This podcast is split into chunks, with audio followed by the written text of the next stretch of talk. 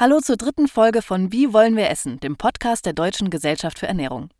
Ich bin Henriette Schröers und ich gehe mit meinen Gästen der Frage nach, wie wir uns gesünder und nachhaltiger ernähren können. In dieser Folge geht es nicht nur um gesundes Essen an sich, sondern um die Ernährungsumgebung, in der wir uns befinden. Ich hatte vorher noch nie was von Ernährungsumgebung gehört. Wenn es euch auch so geht, keine Angst, mein Gast weiß es. Jetzt gibt es erstmal einen kleinen Exkurs zum Thema Gesundheit und dann geht's los.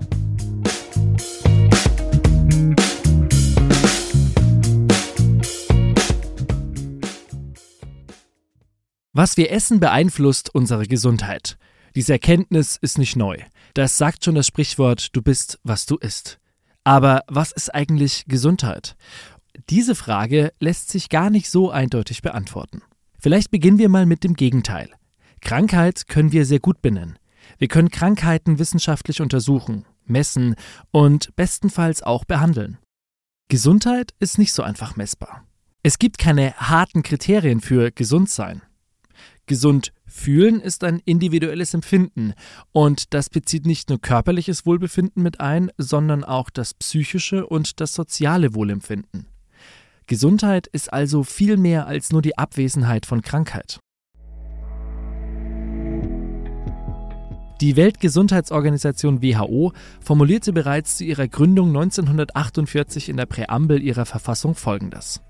Gesundheit ist der Zustand des umfassenden körperlichen, geistigen und sozialen Wohlbefindens und nicht nur das Freisein von Krankheiten und Gebrechen.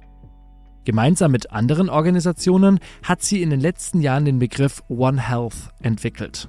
One Health bedeutet im Prinzip, dass alles miteinander zusammenhängt. Die Gesundheit von Mensch, Tier, Pflanze und ihre gemeinsamen Umwelt bedingen sich gegenseitig. Ohne Gesundheit des Ökosystems keine Gesundheit der Menschheit. Und dieser One Health-Ansatz fordert eine Zusammenarbeit verschiedener wissenschaftlicher Disziplinen und der Gesellschaft, damit die Bedrohungen für Gesundheit und Wohlbefinden sowohl der Menschen als auch der Ökosysteme überhaupt zu bekämpfen sind. Diese Ziele sind gemeinsame Wege zu sauberem Wasser, Luft, ausreichend Energie und sicheren nahrhaften Lebensmitteln. Das Ganze natürlich auch mit dem Zweck, den Klimawandel so gut wie möglich einzudämmen. Es ist also alles miteinander verbunden. Und wenn wir uns gesünder ernähren, leben wir nachhaltiger. Das nicht nur für unseren Körper, sondern auch für die ganze Umwelt. Schauen wir mal nach Deutschland. Wie ist das hier bei uns? Funktioniert das? Naja, so mittel, positiv ausgedrückt. Rund 60 Prozent der Männer und 46 Prozent der Frauen in Deutschland sind laut dem Robert Koch Institut übergewichtig oder sogar fettleibig, also adipös. Gleichzeitig essen vor allem Männer zu wenig Gemüse und Obst, dafür aber viel zu viel Fleisch und andere tierische Produkte. Laut WHO haben Übergewicht und Adipositas epidemische Ausmaße erreicht. 13 Prozent aller Todesfälle in Europa sind darauf zurückzuführen. Das liegt zum einen an einem Mangel an Bewegung, zum anderen aber auch an einer ungesunden und nicht nachhaltigen Ernährungsweise. Übergewicht erhöht das Risiko für Erkrankungen wie Typ-2-Diabetes, Herz-Kreislauf-Erkrankungen oder Gelenk- und Rückenbeschwerden. Es zeigt sich auch ein deutlich erhöhtes Sterberisiko. Bis zu sechseinhalb Lebensjahre verlieren Menschen mit starkem Übergewicht im Vergleich zu normalgewichtigen Menschen.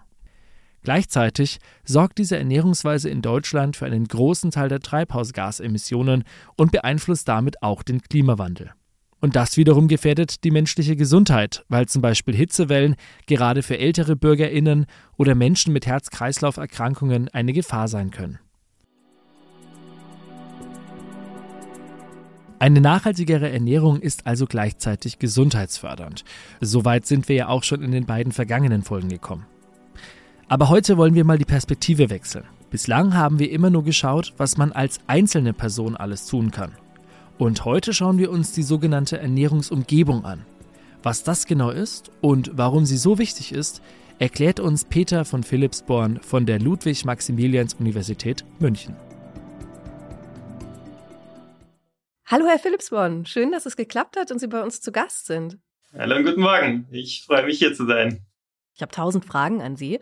Sie sind uns zugeschaltet aus Englert aus Cambridge. Genau, richtig. Ähm, ich bin hier gerade bei meiner Partnerin zu Besuch, die hier ein Fellowship macht. Cambridge steht auch bei meiner, ähm, bei meiner Bucketlist, wo ich unbedingt mal hin will, ganz, ganz, ganz oben auf der Liste. Also nichts sieht romantischer aus und englischer als die Fotos von diesen alten Straßen, die ich so sehe. Ist eigentlich alles Hogwarts. Ja, es ist wirklich eine ganz, ganz tolle Stadt. Ähm, ein schöner alter mittelalterlicher Stadtkern. Eine kleine, beschauliche Stadt, aber zugleich auch sehr international, sehr kosmopolitisch. Also eine ganz besondere Kombination.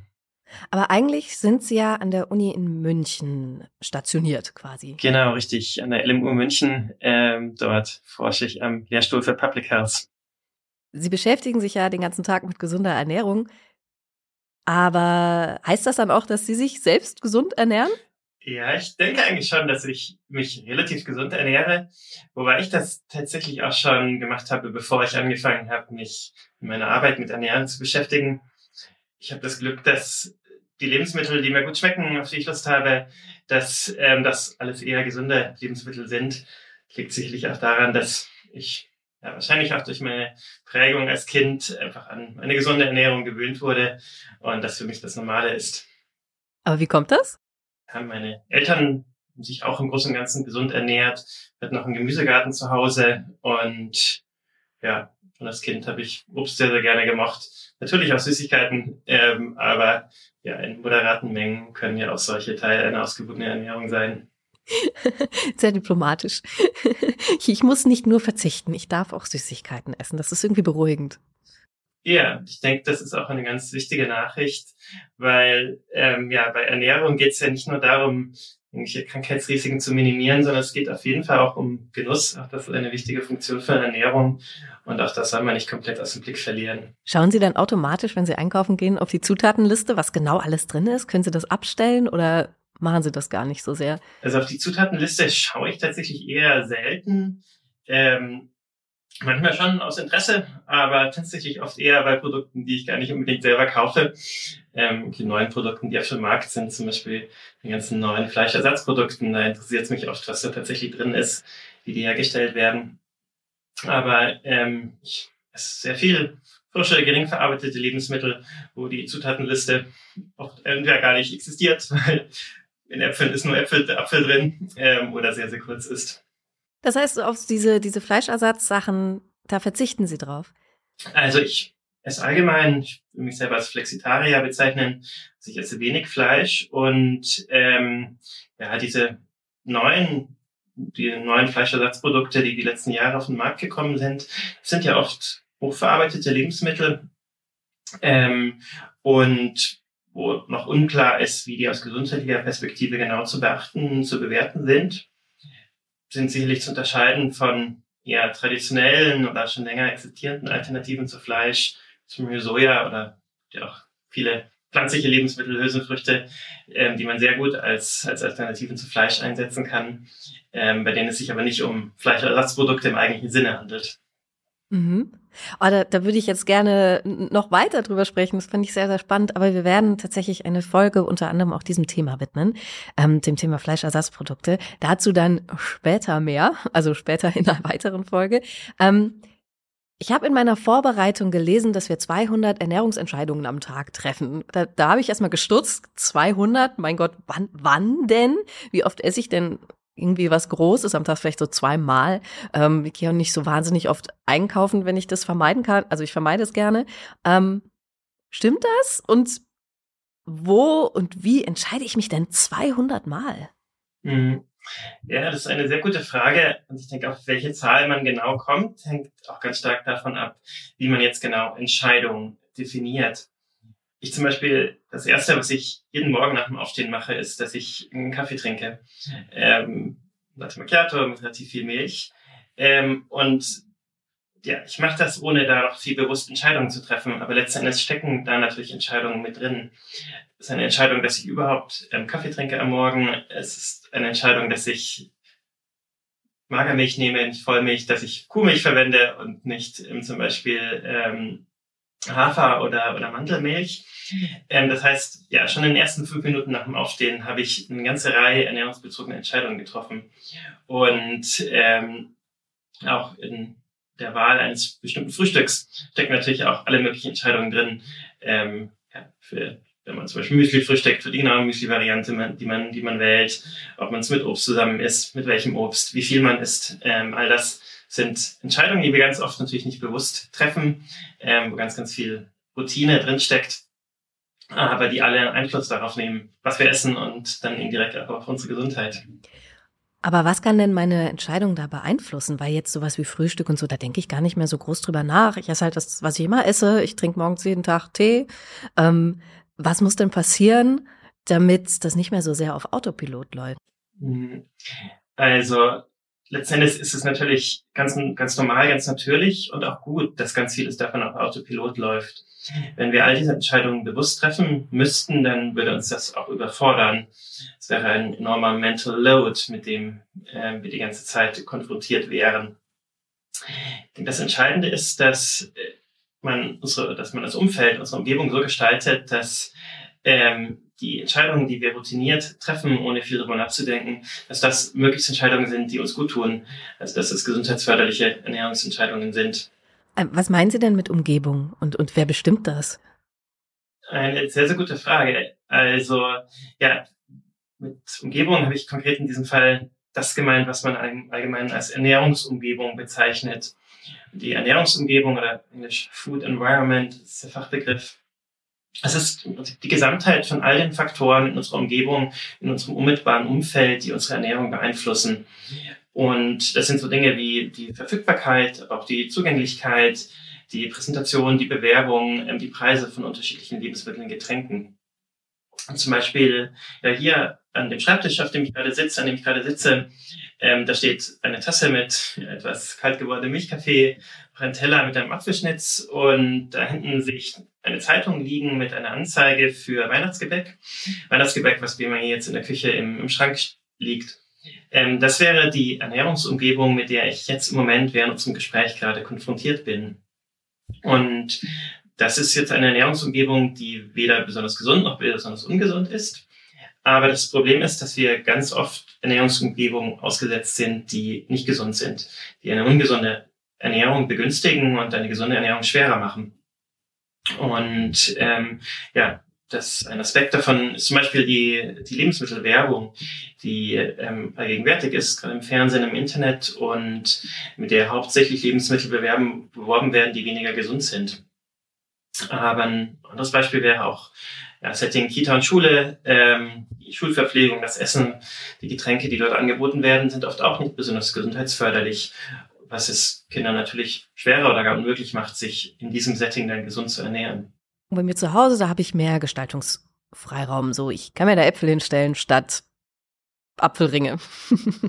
statt saure Apfelringe. So, da habe ich ja irgendwie Gestaltungsspielraum.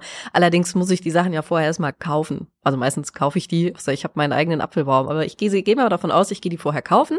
Und das ist dann wieder eine andere Ernährungsumgebung, die, die meine Ernährungsumgebung zu Hause beeinflusst. Und wo setzt man denn da an? Also kann man den Supermärkten sagen, hier, ähm, bitte schaffen Sie doch mal eine Umgebung, wo die Leute nicht zuerst die Vanillekipferl sehen, sondern den regionalen Salat. Also kann man, kann man das von denen fordern? Was muss dann passieren? Tatsächlich ist es eben so, dass man das Ernährungsumfeld bei sich zu Hause das hat man zu einem gewissen Grade selber unter Kontrolle. Aber im Alltag sind natürlich ganz oft Ernährungsumfeldern ausgesetzt, die wir nur sehr indirekt beeinflussen können oder wo wir kaum Kontrolle haben. Das Ernährungsumfeld im Supermarkt, das wäre ein Beispiel dafür. Und ja, die meisten Supermärkte bieten natürlich sowohl gesunde Lebensmittel an, als auch weniger gesunde. Und manches läuft in vielen Supermärkten auch schon sehr gut. Also dass in vielen Supermärkten zum Beispiel die Obst- und Gemüseabteilung gleich am Anfang kommt ähm, und man, wenn man in den Supermarkt geht, als erstes durch diese hindurchläuft und da dann das Obst und Gemüse liegen sieht, das ist ein, etwas sehr Positives, ein positiver Aspekt von dem Ernährungsumfeld im Setting Supermarkt.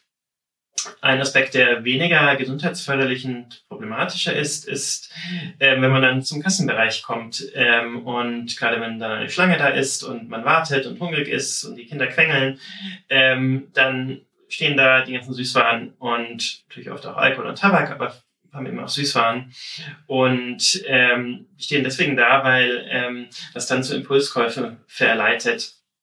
Und ähm, in Großbritannien wurde tatsächlich ein Gesetz erlassen, ähm, es reguliert, was im Kassenbereich angeboten werden darf.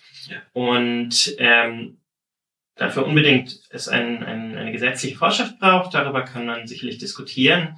Aber ich denke, es wäre auf jeden Fall eine Forderung, die man an Supermärkte stellen kann, dass ähm, sie es ihren Kundinnen und Kunden einfach machen sollten, ähm, sich gesund zu ernähren. Und dazu gehört es auch, dass im Kassenbereich ähm, nicht die besonders ungesunden Produkte platziert sind, äh, die zu Impulskäufen verleiten. Wie politisch ist Ernährung? Einerseits ist es ganz zentral, dass ähm, Ernährung eine individuelle Entscheidung ist und damit zunächst mal nicht politisch ist. Andererseits werden unsere individuellen Ernährungsentscheidungen im sehr hohen Maße von Rahmenbedingungen beeinflusst, die politisch geprägt werden. Und in diesem Sinne ist Ernährung auf jeden Fall auch politisch. Gibt es denn da in Deutschland Beispiele, wo zum Beispiel jetzt die Politik gesagt hat, ähm, das können wir nicht so machen, die Kindersüßigkeiten dürfen nicht mehr auf Kinderhöhe sein, so das ist das Erste, was mir so einfällt. Gibt es da was?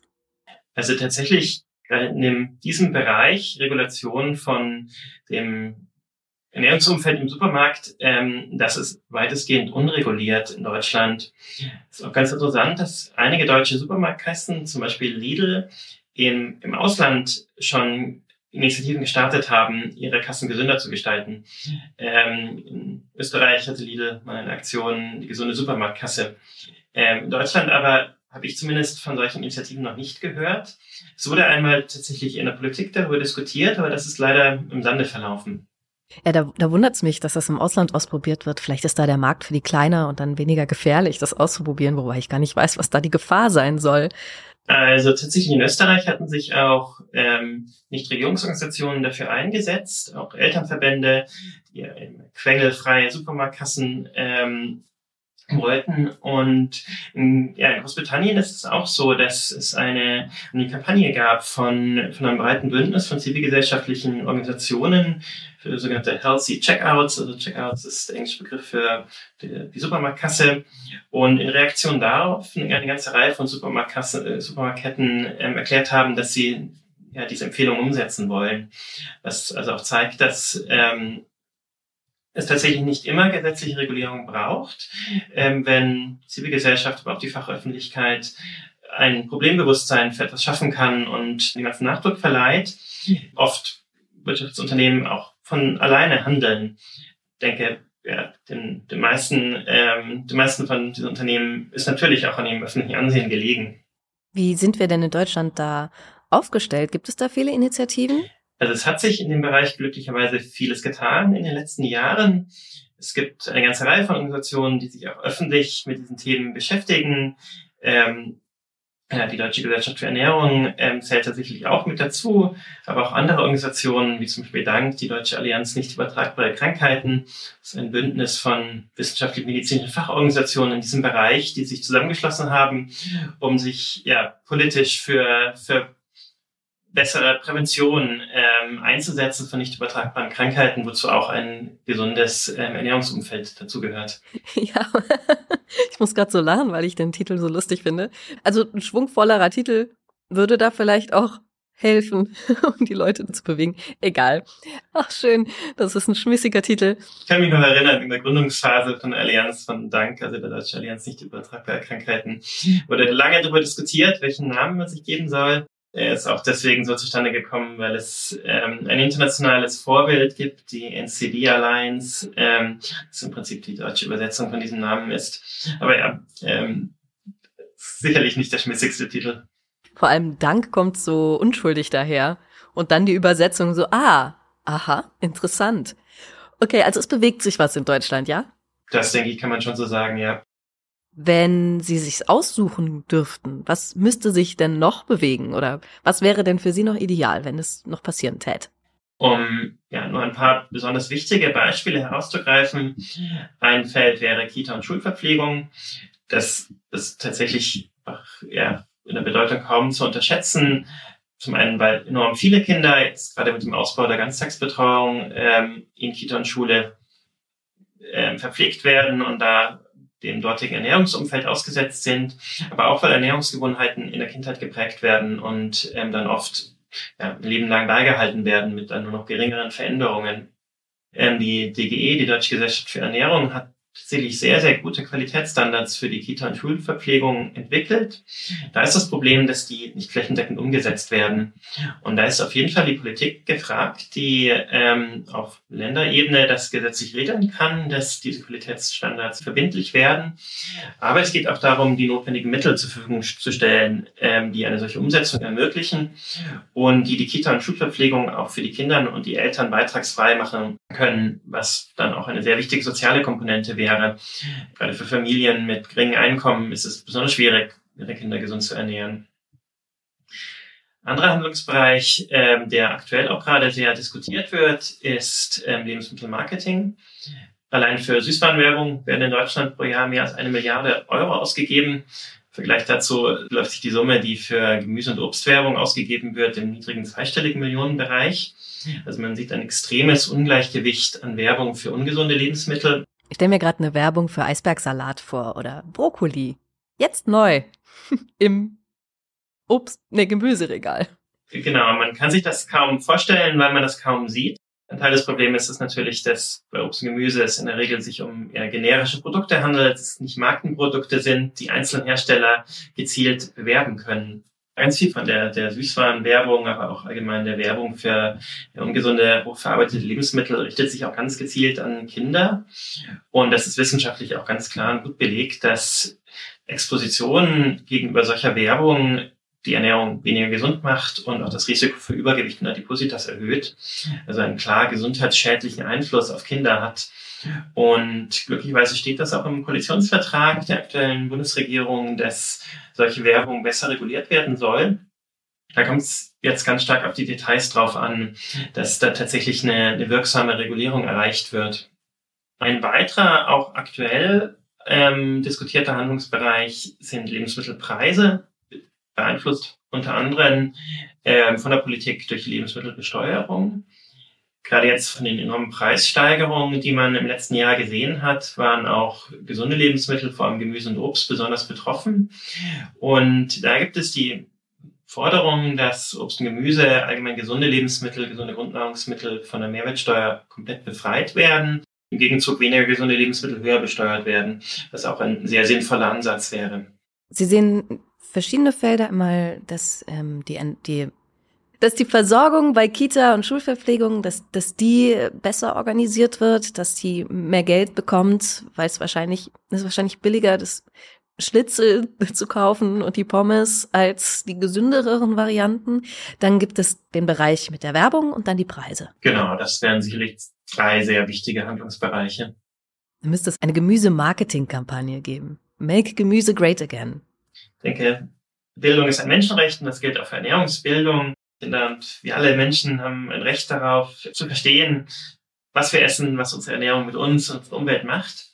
Aber wenn es darum geht, tatsächlich eine gesunde Ernährung zu ermöglichen und auch die Ernährungsgewohnheiten von Kindern zu prägen, ist es ganz wichtig, nicht nur mit ihnen theoretisch äh, darüber zu sprechen, was eine gesunde Ernährung ist, sondern sie auch zu praktizieren in der Verpflegung, die es in der Schule gibt, aber auch so Ansätze wie Schulgärten, wo ähm, Kinder mit ihren Lehrern, Lehrern gemeinsam Obst und Gemüse anbauen können und sich in dem Kontext dann auch damit beschäftigen können. Auch das sind sinnvolle Ansätze. Wie stehen wir denn gerade in Deutschland zum Thema gesunde Ernährung da? Wo liegen denn da bei uns die Herausforderungen? Insgesamt kann man auf jeden Fall sagen, dass Ernährung in Deutschland ein sehr relevantes Gesundheitsthema ist. Wir sehen in Deutschland eine sehr hohe Prävalenz, ein sehr häufiges Auftreten von ernährungsbedingten oder mitbedingten Erkrankungen. Für ein Viertel der erwachsenen Bevölkerung hat Adipositas, also starkes Übergewicht. Ungefähr zehn Prozent haben Diabetes mellitus, zwei Erkrankungen, die sehr unmittelbar, sehr direkt mit Ernährung im Zusammenhang stehen auch bei den Herz-Kreislauf-Erkrankungen, den Krebserkrankungen, die beiden wichtigsten Erkrankungsgruppen in Deutschland. Auch da spielt Ernährung eine wichtige Rolle. Jetzt bei diesen den genannten Erkrankungen, da ist das Hauptproblem eine Fehl- und Überernährung. Und kann sagen, im Durchschnitt der Bevölkerung in Deutschland essen wir tatsächlich tendenziell zu viel und vor allem zu viele hochverarbeitete Lebensmittel, zu viel Fastfood, zu viel Softdrinks, ähm, auch zu viel rotes verarbeitetes Fleisch und zu wenig gesunde Lebensmittel, zu wenig Obst und Gemüse, zu wenig Vollkornprodukte, Hülsenfrüchte, Nüsse und Saaten. Wobei es auf jeden Fall auch das andere Extrem gibt, es gibt auch, ja, letztendlich, man kann es eigentlich so sehen, ein Phänomen der, der gewollten Unterernährung von, von Menschen, ähm, die um ein unrealistisches, letzten Endes auch ungesundes Schönheitsideal zu erreichen, ein Verhältnis zum Essen entwickeln, was auch nicht gut ist und was ungesund ist. Und besonders extrem ausgeprägt ist das natürlich bei der Anorexie, der Magersucht, aber auch bei Menschen, die nicht von dieser psychischen Erkrankung betroffen sind. Auch da ist es oft so, dass sie aufgrund von Versuchen, dieses Schönheitsideal, was uns von den Medien vor allem und von der Werbung vorgelebt wird, um das zu erreichen, die deswegen ähm, Essen nicht mehr so genießen können, wie es sonst möglich wäre und ähm, was auch ein wichtiger Aspekt von einer gesunden Ernährung ist nicht nur gesunde Lebensmittel zu wählen, sondern ähm, ja, die Ernährung auch, auch genießen zu können und Lebensfreude und Genuss daraus ziehen zu können. Also es geht einmal darum, also ergeben sich einmal gesundheitliche Probleme durch Ernährung durch Schönheitstrends, aber spielen auch Ernährungstrends eine Rolle? Tatsächlich ist es so, dass viele Ernährungstrends ähm, oder viele, vieles von dem, was man auch in den Medien immer wieder hört darüber, was, was besonders gesund ist oder was besonders ungesund ist, dass da die wissenschaftliche Basis oft nicht besonders solide ist dass es da auf jeden Fall Sinn macht, sich an evidenzbasierten Leitlinien, Empfehlungen zu orientieren, wie denjenigen von der Deutschen Gesellschaft für Ernährung. Ähm, und ähm, ja, ist aber natürlich auch klar, Trends der letzten Jahre jetzt gab, wo, wo die Lebensmittel, die da im Mittelpunkt standen, sicherlich nicht gesund sind. Ähm, ja, zum Beispiel? Zum Beispiel die Bubble Teas, ähm, die eine Zeit lang sehr beliebt waren und jetzt ja gerade wieder so ein bisschen ein Revival erfahren. Ähm, ja, das sind höchstkalorische, ähm, in der Regel höchstkalorische Softdrinks, ähm, ja, an denen eigentlich kaum was gesund ist. Es gibt ja immer so Superfoods, die dann auf Instagram und TikTok vor allem so durch die Decke gehen. Avocado ist schon richtig lange her. Ich weiß gar nicht, was jetzt gerade aktuell ist. Ich versuche mich von TikTok fernzuhalten, weil ich weiß, das würde mein Leben auffressen. Aber manchmal schwappt sogar zu mir irgend so ein Trend, wie auch diese, diese was ich zuletzt gesehen habe, so, dass man auf Bretter so Butter schmiert und irgendwelche Gewürze und dann benutzt man das als Dip fürs Brot. ich habe gedacht, okay, wow, das ähm, nimmt seltsame Züge an. Ja, absolut. Ähm, und viele von den sogenannten Superfoods, ähm, ob das jetzt Quinoa oder ähm, Avocado ist oder noch irgendetwas anderes, viele von diesen Lebensmitteln sind tatsächlich gesund, aber jetzt auch nicht unbedingt sehr, sehr viel gesünder als zum Beispiel jetzt anderes Obst und Gemüse oder andere Vollkorngetreidesorten. Und vor allem sollte man nicht erwarten oder sollte man nicht erhoffen, dass ähm, man durch den Konsum von solchen sogenannten Superfoods es kompensieren, es ausgleichen kann, wenn man sich ansonsten nicht gesund ernährt. Ist das denn richtig, wenn ich ähm, es so zusammenfasse, dass es wahnsinnig viele Daten, dass es der Wissenschaft gibt ähm, zum Thema, wie ernähre ich mich gesund? und dass das aber da nicht aufhören darf, sondern ähm, dass es darum geht, was passiert jetzt mit diesen Daten und ähm, vor allem wer handelt. Also dass nicht nur die einzelnen Leute handeln, dass ich mich jetzt für den Bio-Soja-Joghurt entscheide statt für die ungesündere Alternative nebenan oder so sowas, sondern dass von der Politik was kommt, dass von Initiativen was kommt und dass auch Supermärkte und das Angebot sich verändern? Ja, ich denke, das ist tatsächlich eine sehr treffende, gute Zusammenfassung, denn tatsächlich ist das Problem nicht mangelndes Wissen. Wir wussten insgesamt noch nie so viel darüber, was eine gesunde oder auch eine weniger gesunde Ernährung ist als heute. Und auch die meisten Menschen als Individuum sind da relativ gut informiert. Und auch am Willen mangelt es auch nicht. Die allermeisten Menschen wollen sich gesund ernähren. Die Herausforderung ist tatsächlich die Umsetzung im Alltag. Und das wiederum auch tatsächlich für jeden Einzelnen. Und damit zusammenhängt auch für die Politik, deren Aufgabe es ist, denke ich, die Voraussetzungen zu schaffen, die es Menschen möglich machen, sich so zu ernähren, wie sie es wollen. Und das heißt in der Regel eben gesund und auch nachhaltig. Wenn ich mich so umschaue, meine Ernährungsumgebung sagt mir, ich entscheide mich gleich entweder zwischen einem Schokoriegel oder einer Banane. Ich lasse das jetzt mal offen. Vielleicht erzähle ich in der nächsten Folge, wofür ich mich entschieden habe. Und an dieser Stelle vielen Dank für das interessante Gespräch, Herr Philipsborn irgendwie beruhigend, dass wir als Einzelpersonen nicht alles in der Hand haben. Ich spüre da schon einen gewissen Druck mit der Nachhaltigkeit und der Ernährung, möglichst alles richtig zu machen. Ich meine, das bezieht sich ja auch auf andere Lebensbereiche. Zum Thema Nachhaltigkeit, so fliege ich jetzt oder nicht. Fahre ich Auto, fahre ich Zug, fahre ich Fahrrad. Und bei der Ernährung gehört das eben auch dazu. Aber es kann nicht alles an einer Einzelperson hängen bleiben. Es gibt eben an jeder Ecke Hürden, die wir nicht oder nur schwer beeinflussen können. Stichwort Ernährungsumgebung. Trotzdem hat das Thema ja auch viel mit Gewohnheit zu tun. Und Gewohnheiten zu ändern ist zwar schwer, aber es ist möglich.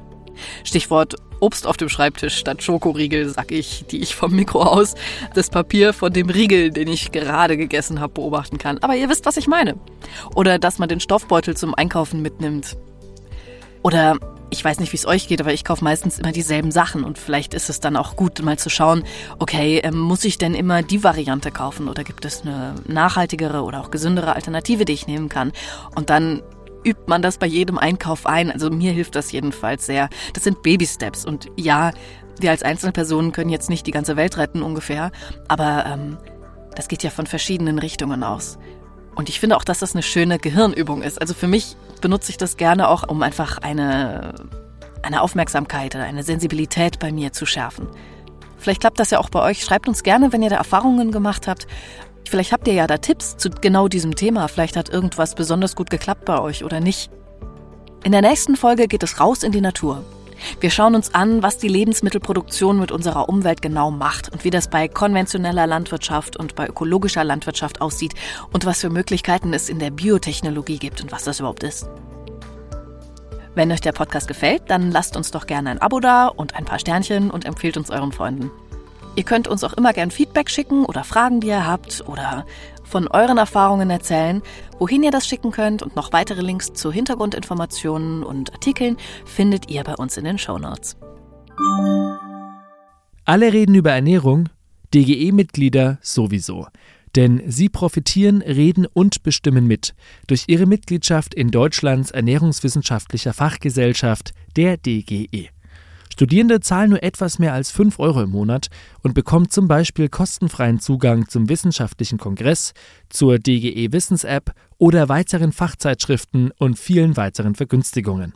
Jetzt Mitglied werden und alle Vorteile für kleines Geld genießen. Mehr dazu unter www.dge.de-jetzt